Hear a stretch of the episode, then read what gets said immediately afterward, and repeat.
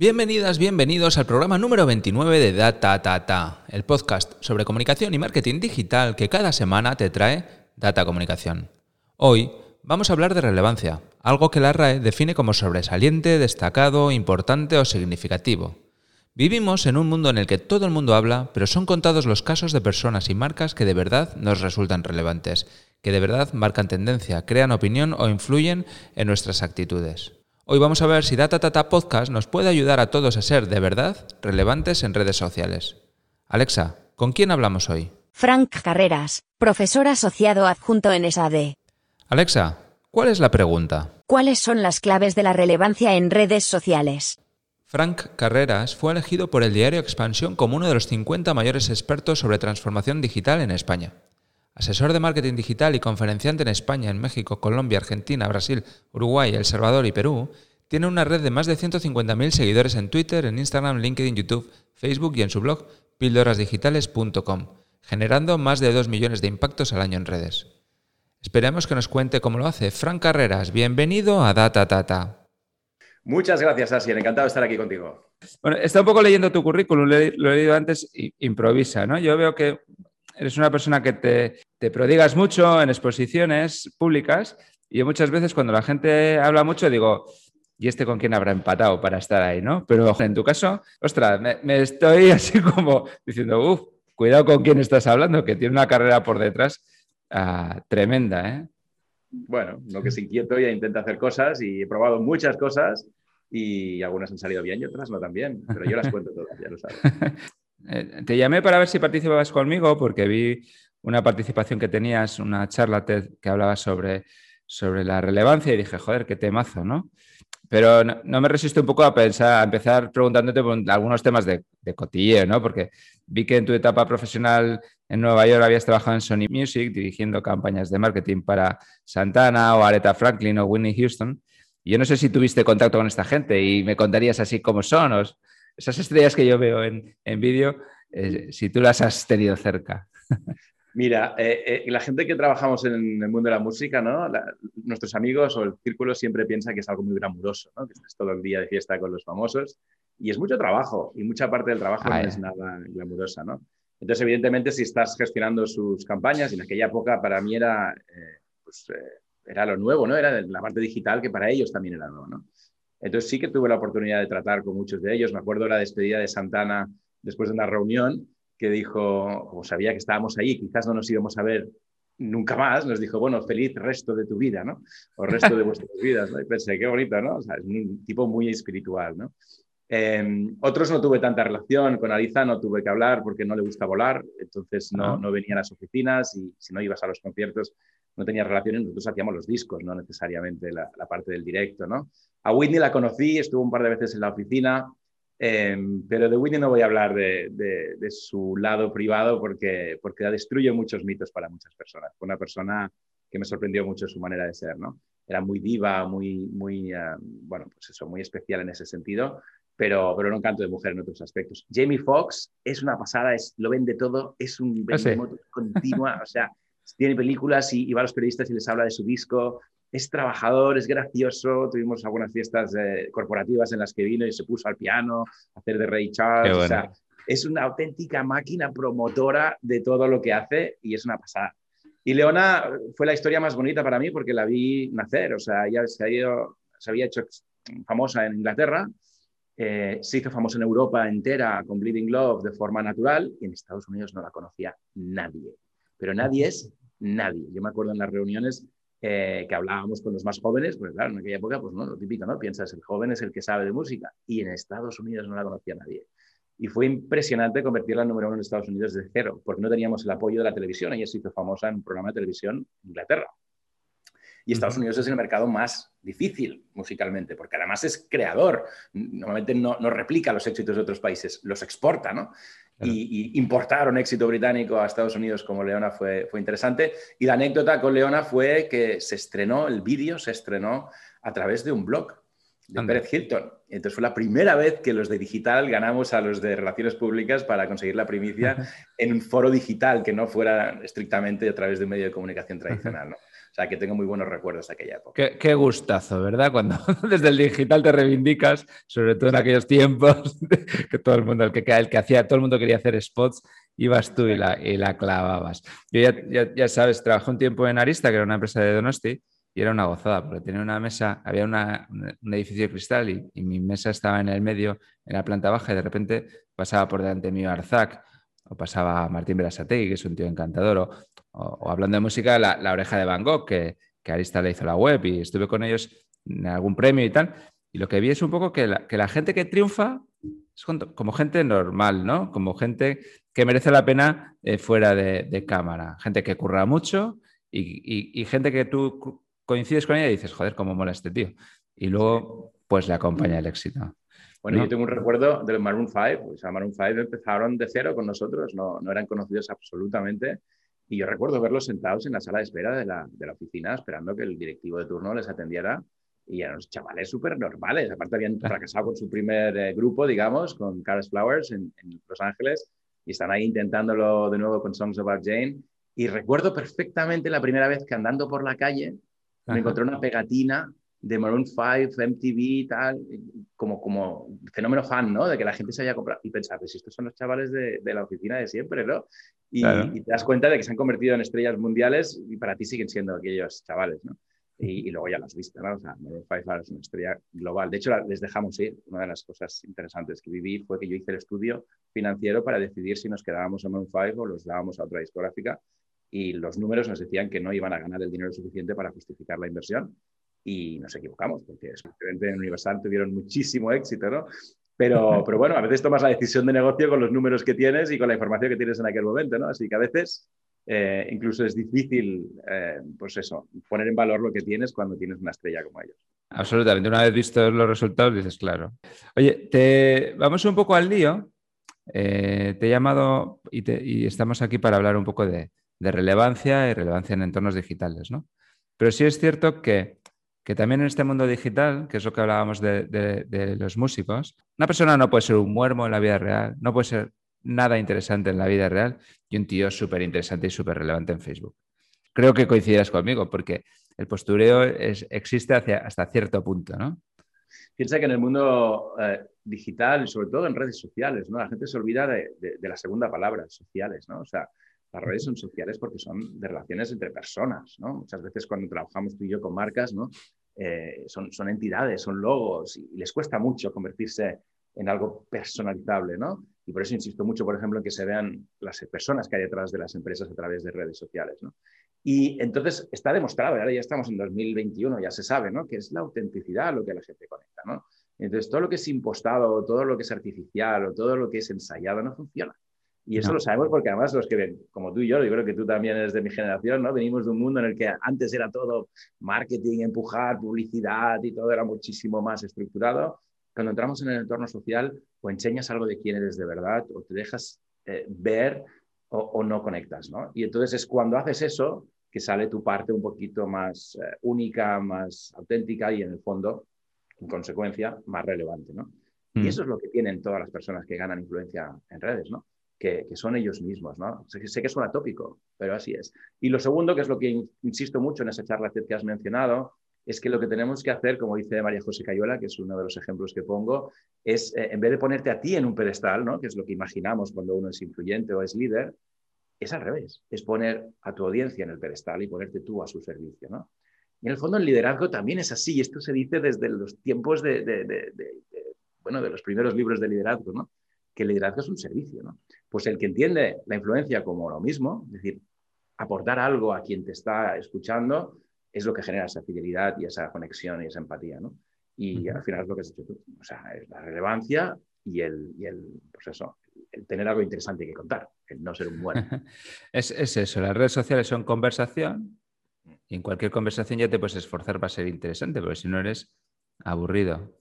E irrelevante. ¿eh? Hay, perdón que me interrumpa, pero hay un tema importante, es que tienes que ser más interesante que el que tienes al lado, porque la competencia es terrible, ¿no? Entonces, en medios digitales estás a un clic del humorista más gracioso, del famoso más interesante. Entonces, aquí hay un punto muy importante que yo siempre recomiendo, ¿no? Que es especializarse, el nicho, el, lo que te hace único, ¿no? En, en, Mamis Digitales enseñamos a las madres a escoger su nicho, su enfoque un poco individual, ¿no? Porque el ser humano por naturaleza piensa que cuanto más abarque, más, más alcanzará, ¿no? Y es todo lo contrario.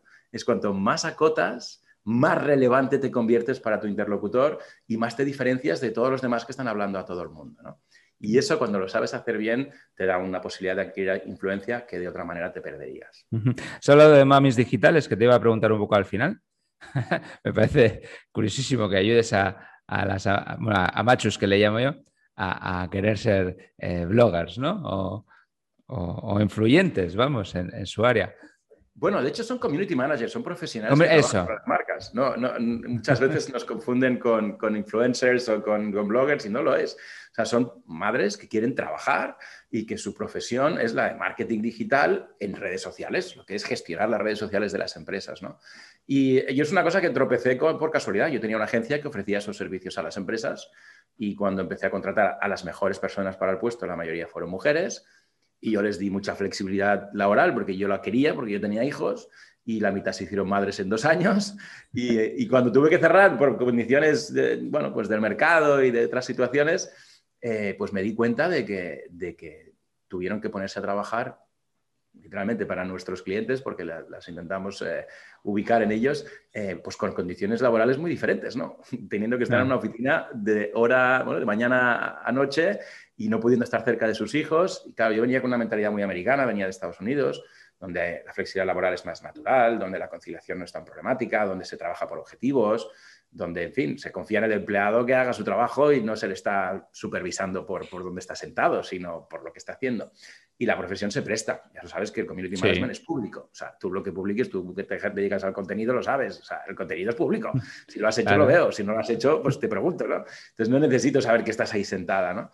Y eso fue lo que nos iluminó a, a Billy Sastre y a mí, que trabajaba también en la agencia en aquella época, y dijimos, oye, ¿por qué no hacemos al revés? ¿Por qué no en vez de ayudar a las empresas, ayudamos a las madres a que se conviertan en community managers y sean, ellas las que den el servicio a las empresas. Y revolucionamos el sistema. Ahora tenemos casi 2.000 madres en toda Europa, porque están en, varias, en varios países. Y si fuéramos una agencia, y tú que has trabajado en agencia lo sabes, pues seríamos la más grande, ¿no? Es como cuando dicen que, Airbnb es el hotel más grande del mundo y no tiene, y no tiene habitaciones, pues, pues nosotros seríamos, si fuéramos una agencia, la más grande del mundo sin tener oficinas. Pues mira, me, viene al pelo porque aquí en Data Tata hoy vamos a intentar de saber cómo una persona consigue ser relevante.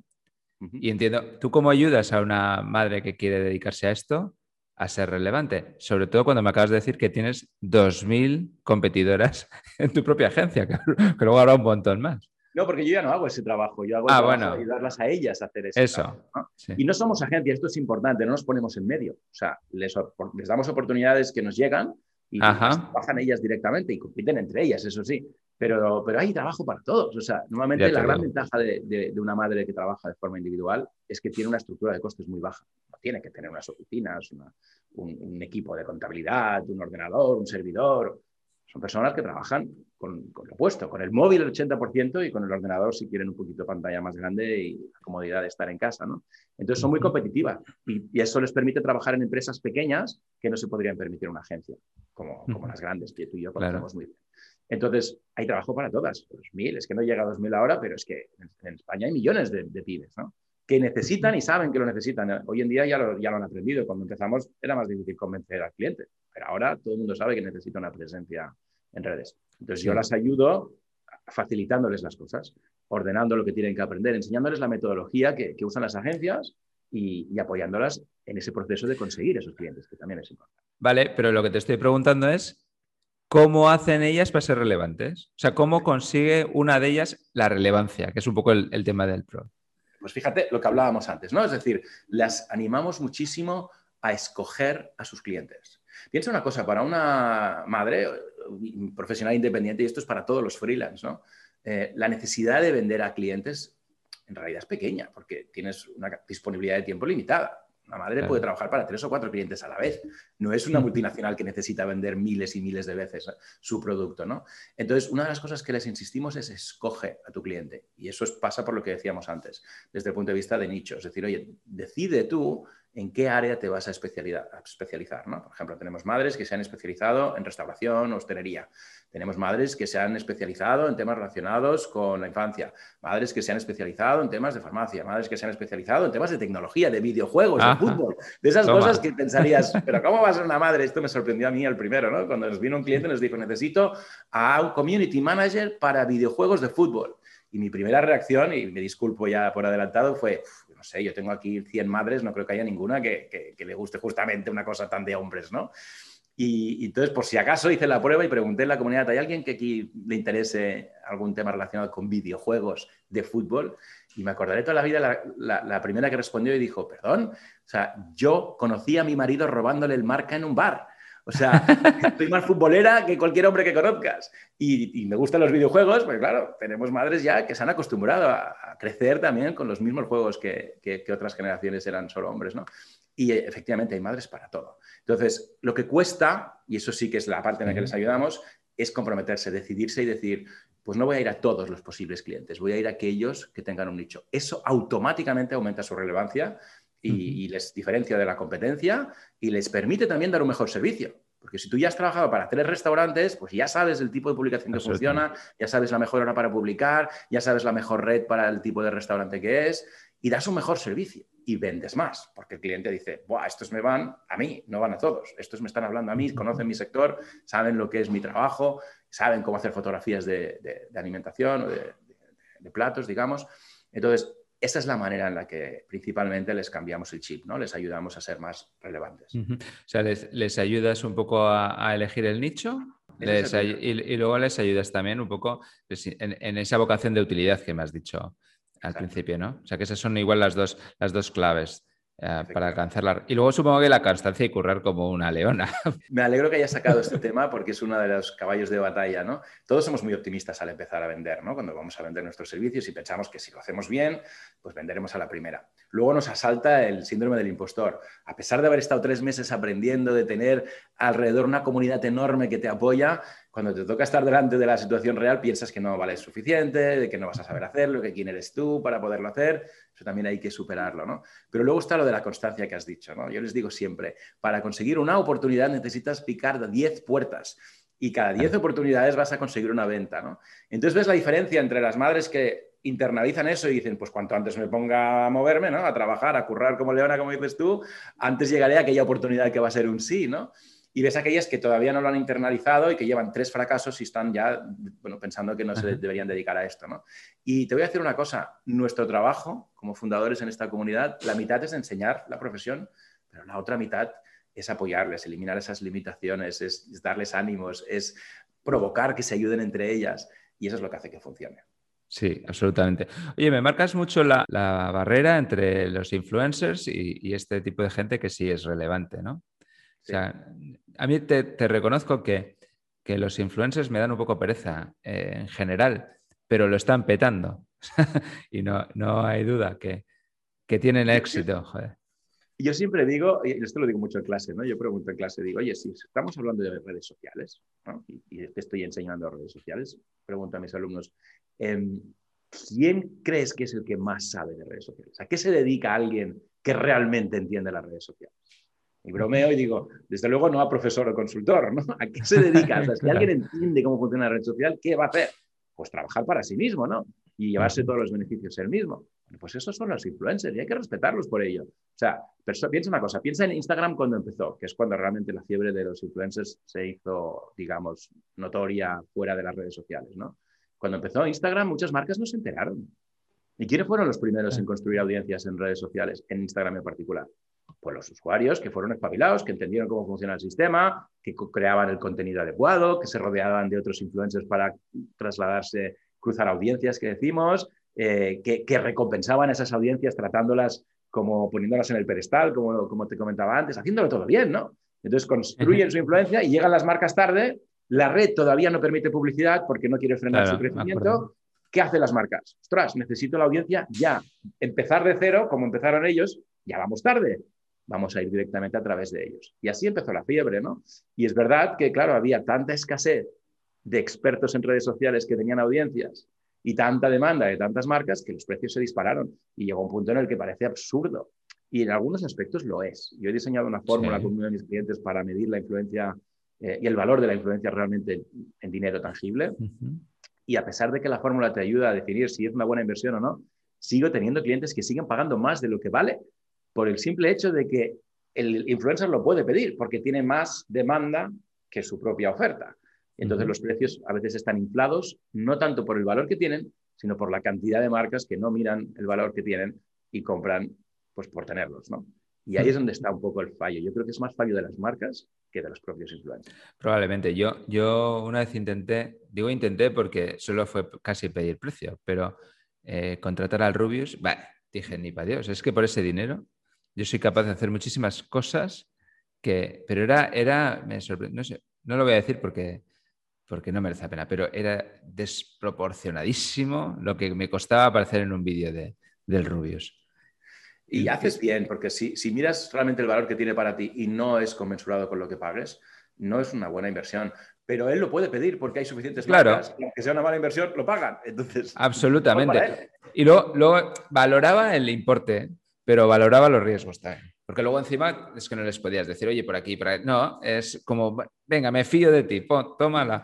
Era, era un tema eh, pero, pero ten, una cosa, ten, en cuenta una cosa, Asier. La, influencia es una pirámide. ¿no? O sea, los influencers están, están, ubicados en una pirámide. Arriba hay tres o cuatro que pueden pedir lo que quieran porque hay suficientes marcas que se lo piden, pero la pirámide es muy grande. Yo siempre recomiendo ir al nivel al cual obtienes valor y si no te basta con uno, pues tres o cuatro.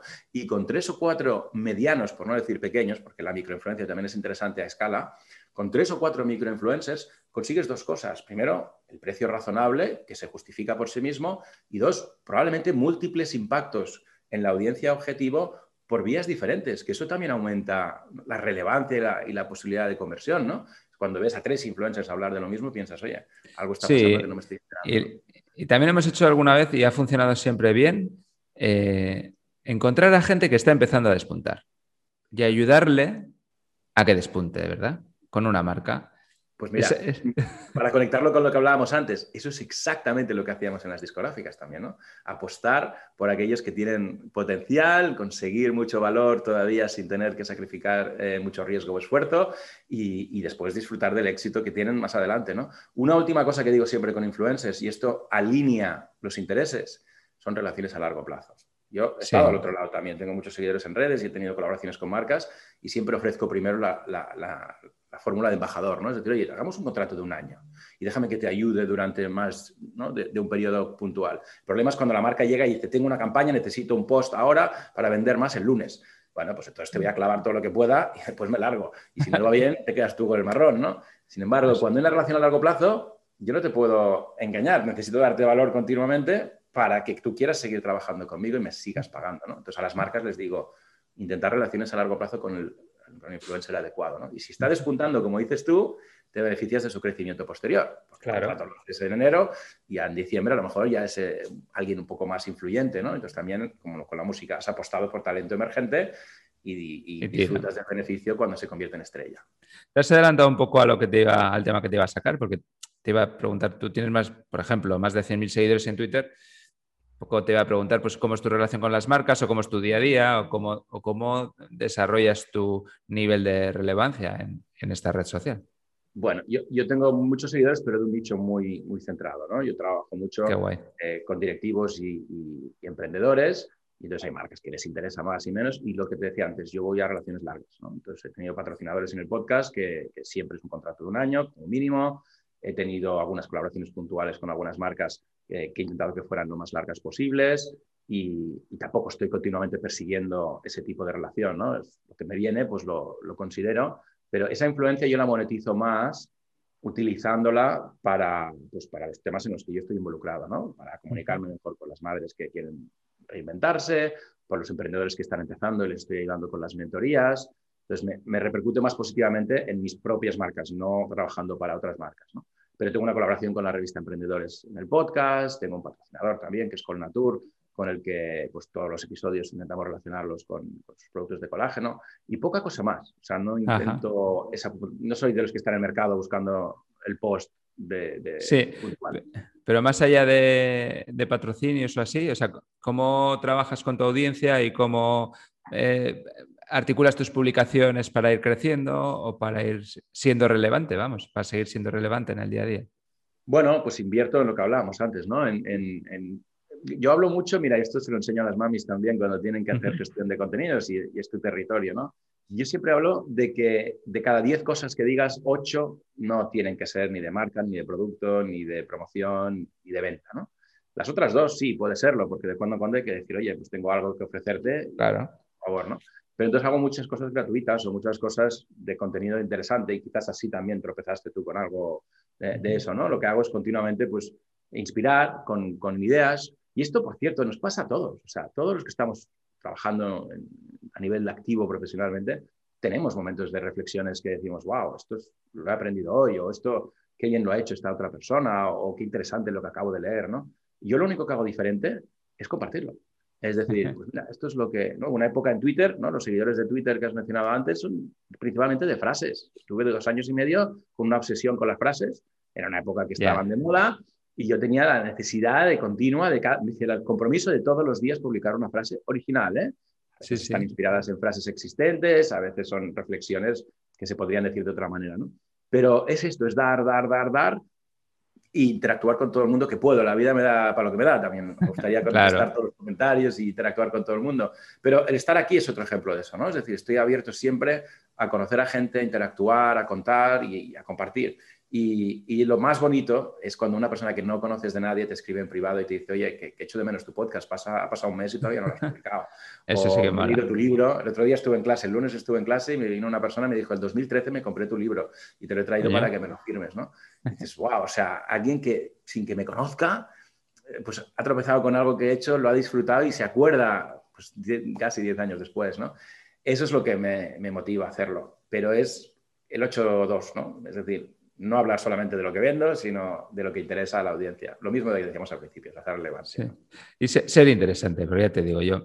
Ayer estaba pensando, y te, lo puse en el correo también, digo, eh, probablemente si, sigues una estrategia de manual de cómo promocionar, por ejemplo, tu podcast, es busca a alguien que tenga 100.000 seguidores en Twitter y entrevístale, que es un poco lo que estoy haciendo, ¿no?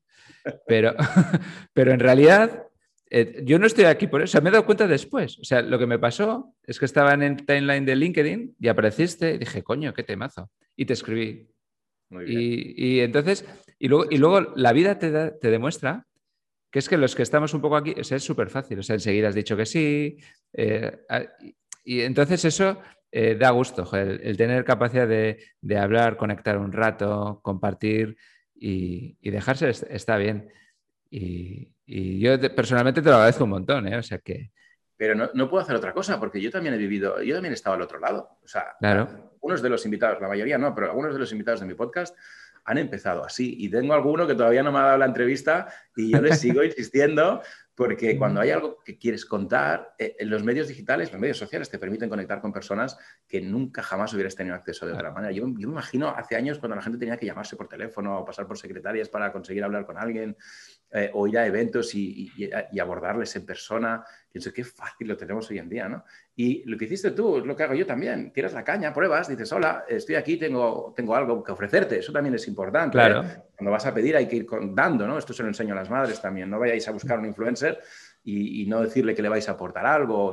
En ese sentido siempre hay que ir con esa, con esa idea, ¿no?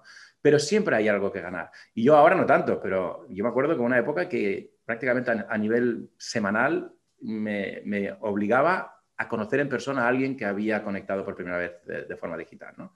Y he conocido gente fantástica con la que he tenido em, pues, relaciones profesionales o amistades o, simplemente pues, ese contacto continuo por redes de me gusta lo que has publicado, ¿no? porque ha habido un contacto más cercano. ¿no? Y esto es lo que estamos haciendo tú y yo ahora, que sea pues, viéndonos las caras a través de una pantalla y quién sabe, algún día nos podemos cruzar y encontrarnos. ¿no? Y eso es networking, esto se ha hecho toda la vida. Yo me leía aquel libro que decía nunca comas solo, y digo, pues ahora con la pandemia, macho, estamos comiendo todos en casa, ¿no? Pues hay que hacer pues, estas cosas. Entonces, gracias a ti por, por, ofrecerlo y por permitirme salir de casa a través de la pantalla y estar ahí en Bilbao contigo un ratito. ¿no? Pues oye, Frank, muchísimas gracias por haberte dejado Muchas gracias por ayudarnos a ser relevantes. Así es, gracias a ti por hacer lo que haces, sigue haciéndolo. El podcast es una muy buena vía de conectar con personas. Muchísimos éxitos eh, en el futuro en esta iniciativa, de verdad, de corazón. Interesante, ¿verdad? Espero que de la conversación hayas podido sacar algún aprendizaje que te ayude a ganar relevancia en redes sociales a partir de ahora. También puedes pasarte por validatuidea.es, que es la web de Frank, y apuntarte a alguno de los seminarios si quieres más. Yo por mi parte agradecerte que estás ahí y que haces que Data Tata Podcast sea un podcast cada vez más relevante para mucha gente. Si quieres aportar, pues ya sabes, un like, un comentario, una suscripción o una recomendación, lo que quieras. Soy Asiri Barrondo, socio director en Data Comunicación. Estoy a tu disposición. Me tienes en LinkedIn, en la web datatatapodcast.com o en el email a ser arroba datacomunicación.com. Llámame y conversamos. Si no, nos escuchamos el miércoles que viene. Vamos a hablar de hoteles sin nombre con alma de hogar, de viejas canciones que tiran a dar, de la última serie que te hizo llorar, o de ese castillo en aquella bola de cristal,